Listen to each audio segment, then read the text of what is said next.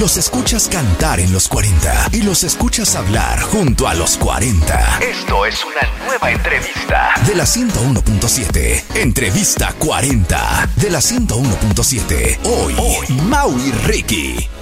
¿Qué tal mi gente de los 40? Acá José Andrés Vivas y hoy tenemos invitados de lujo y por partida doble. Estos aplausos grabados son para Mau y Ricky. Bienvenidos, Mau y Ricky. Bienvenido a nuestras entrevistas. ¿Cómo están? Felices de estar aquí contigo, hermano Orlando. Eh, muy contento, gracias a Dios.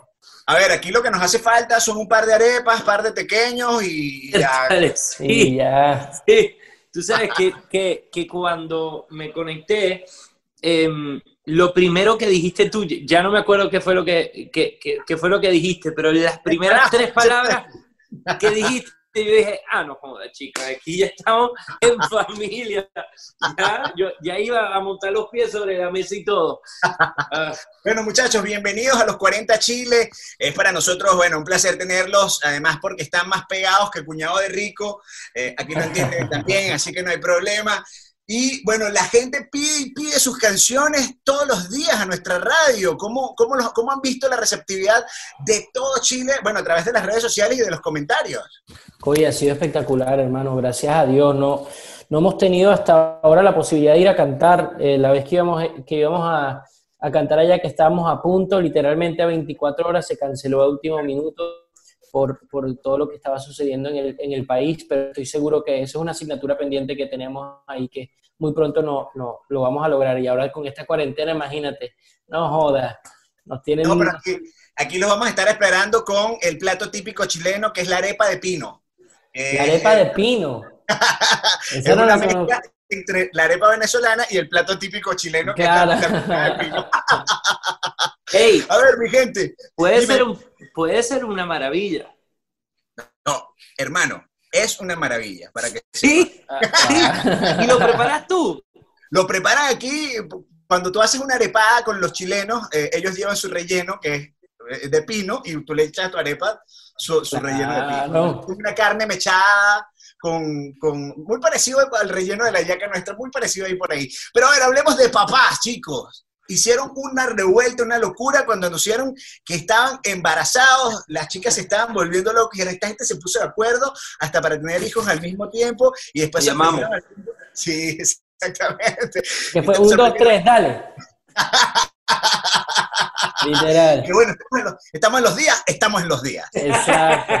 No, una canción, una canción que, que nos hace muy feliz, que eh, hemos tenido la oportunidad de bueno, dijimos que, que, íbamos a estar embarazados, o que estábamos embarazados, que en parte no era mentira.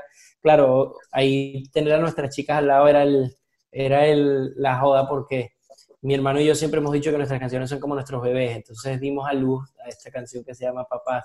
Hice hasta un video eh, rompiendo fuentes, hermano, o sea, esto es una, un vacilón, todo, pero ha sido muy divertido, la gente recibió la canción de una manera que no nos esperábamos eh, se ha viralizado en, en, todos lados, no solamente esos videos, sino el tema en sí, el baile.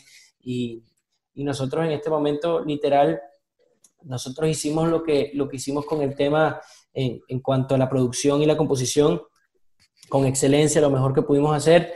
Y después se lo dejamos en manos de Dios, pusimos los pies en el tablero y a disfrutar la vista. Y así ha sido. Y, y la verdad es que nos hemos llevado todas las sorpresas y todas las alegrías.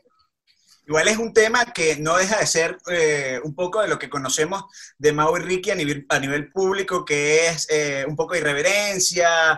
No, no, tenían miedo cómo lo iba a tomar eh, quizás los papás de, de, esas, de esos gente menor que escucha sus canciones al momento de decir una frase como, por ejemplo, que si ibas a estar tan buena como tu mamá. Tú sabes que no, porque... Esa es la que menos nos preocupó. Sí, esa es la que menos.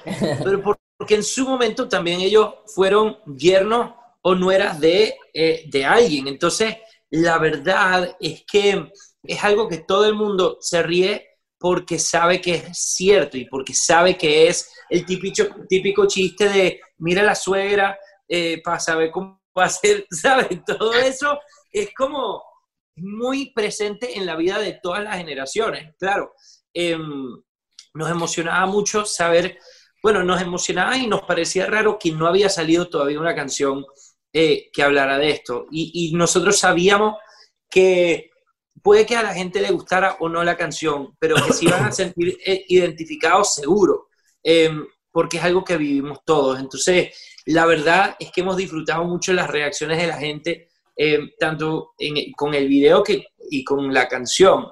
Eh, ha sido divertidísimo.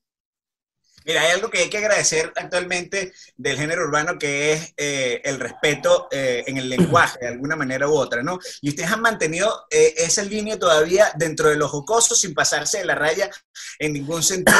difícil en este momento escribir canciones urbanas sin tener que pasarse de la raya de alguna manera? Mira, para mí el pasarse de la raya está... depende de dónde es la raya. O sea, a ver en, para mí no, no, hay ningún problema con las groserías. Yo no tengo, yo, tengo cero problema con las groserías. De hecho, van a salir canciones en este álbum que son groseras en cuanto a que tienen palabrotas. Sí. Pero eh, la línea para mí está en la falta de respeto. Cuando ya estás sacando algo donde estás diciendo una grosería, donde es un insulto hacia una mujer, Exacto. donde estás diciendo algo que es despectivo, en esa es nuestra raya. Ahí eso sí no la cruzamos ni, ni con o sea, ni de, ni de vaina, ¿no? Entonces... ¿han, pensado en algún momento hacer un remix de una canción de su papá eh, eh ah. en reggaetón? Por ejemplo, yo uso en mi programa La Conga eh, y le hacemos La Conga del Saludo. No sé, quizás un reggaetón de, o, más urbano, más, más reggae de, La Conga. Yo, te voy a decir la verdad. mataría, yo creo. Sin duda. No deshereda, no nos deja entrar más a la casa. está bien, está bien. Miren, la colaboración con John Legend, que no es, menor, eh, digamos, es una de las colaboraciones más importantes que han lanzado dentro de esta gama que tienen con Thalía, con Nicky Jam, con Tini. Cuéntenos. Bro, una locura, la verdad. O sea, no sé ni qué decirte, porque es que hasta el día de hoy no entiendo. pero, pero eh, fue hermosísimo porque un día estábamos en medio de esta cuarentena, yo haciendo una parrilla para Ricky para la gente con la que estábamos haciendo cuarentena.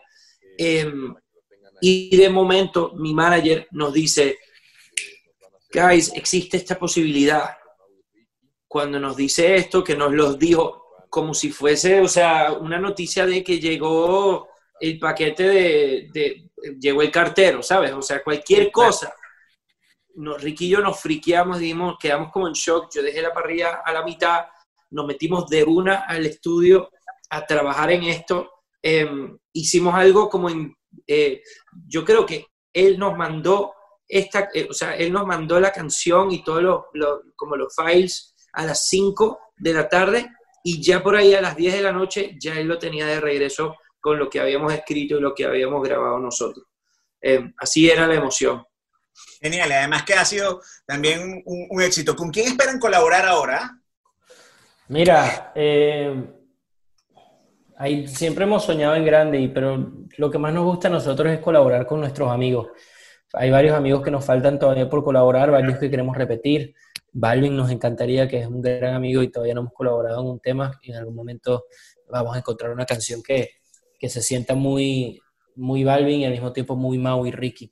Pero para este álbum que se llama Refresh hemos tomado la decisión, Mau y yo, consciente desde antes de empezar a escribirlo, de hecho, que, que iba a ser un álbum donde no íbamos a, tener colaboraciones, donde íbamos a hacerlo solamente Mau y yo eh, para comunicar un mensaje específico. Yo creo que esta cuarentena que ha servido como nuevo punto de partida para todos eh, nos hizo enfocarnos, enfocarnos muchísimo en nuestra identidad artística y y, dejar de mirar los costados qué es lo que está sonando, qué es lo que funciona, cuáles son los esquemas, cómo hace la gente para, para cuáles son las reglas que tienes que tener, ok, bueno, esto y después un remix o esto con tres colaboraciones.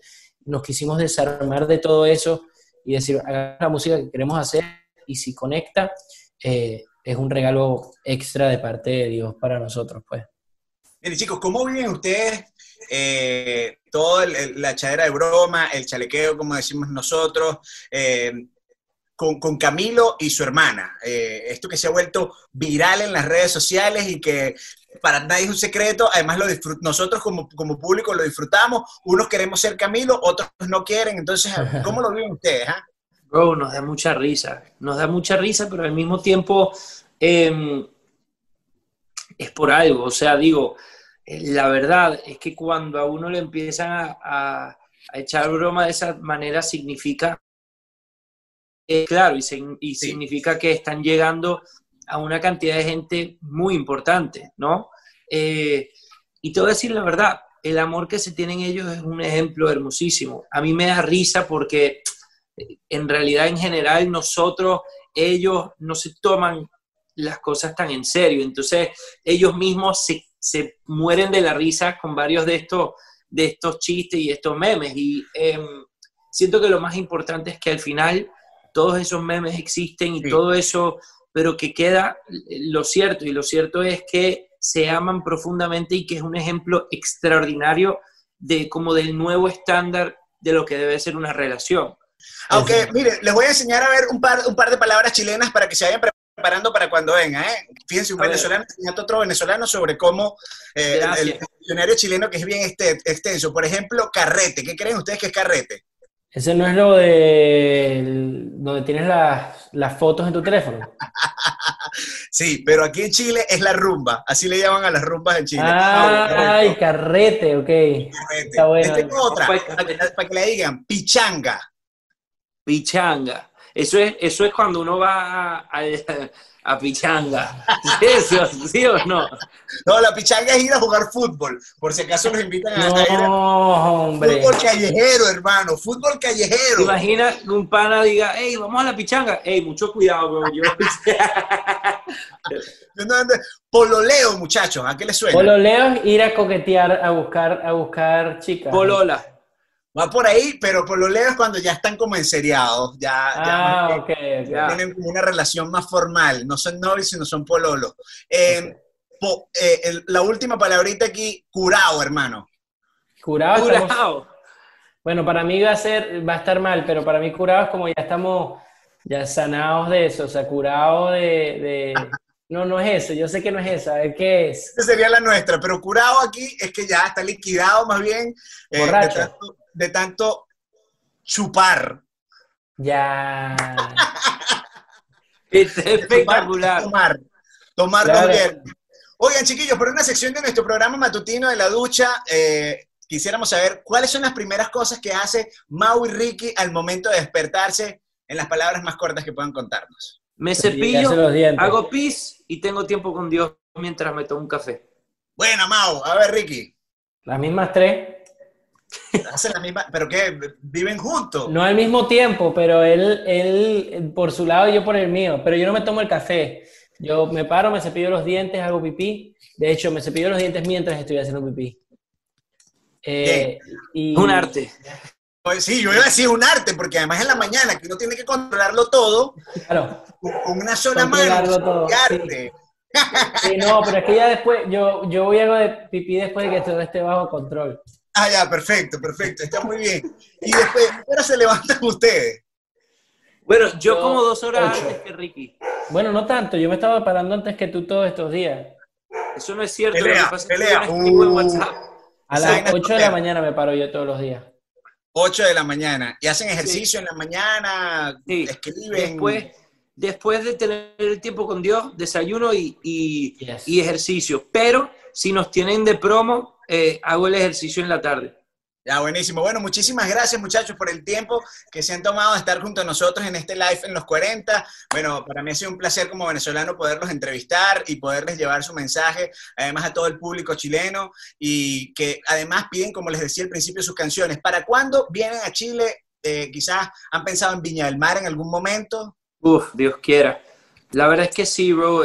Para nosotros es prioridad Chile es prioridad máxima. Nosotros eh, tenemos demasiadas ganas de, ir para allá. Obviamente con todo esto de la cuarentena estamos em, cuidándonos mucho, cuidando a todo el mundo, em, asegurándonos de, seguir todas las normas de seguridad y, etcétera. Pero si Dios quiere ya para el 2021 estamos em, listos y ready para salir de gira y nos vamos para allá de primero su mensaje para la gente chilena que nos está escuchando y que nos está viendo hasta ahora, chilenos, venezolanos, colombianos, porque esto es un país, digamos, donde nos han abierto a todos las puertas. Claro que sí. Eh, decirles que, que, los amamos, que es una asignatura pendiente para nosotros nuestro, nuestro reencuentro, nuestro encuentro en un escenario que ya va a suceder, que, que aunque se haya cancelado los últimos eventos a los que íbamos a ir, ya nos vamos a desquitar muy pronto. Los amamos, gracias por todo el apoyo que nos brindan siempre y esperamos verlos muy Gracias, eran Mau y Ricky con nosotros en este live de los 40. Ustedes sigan vacilando además de nuestras redes sociales. Esta fue otra de nuestras entrevistas 40.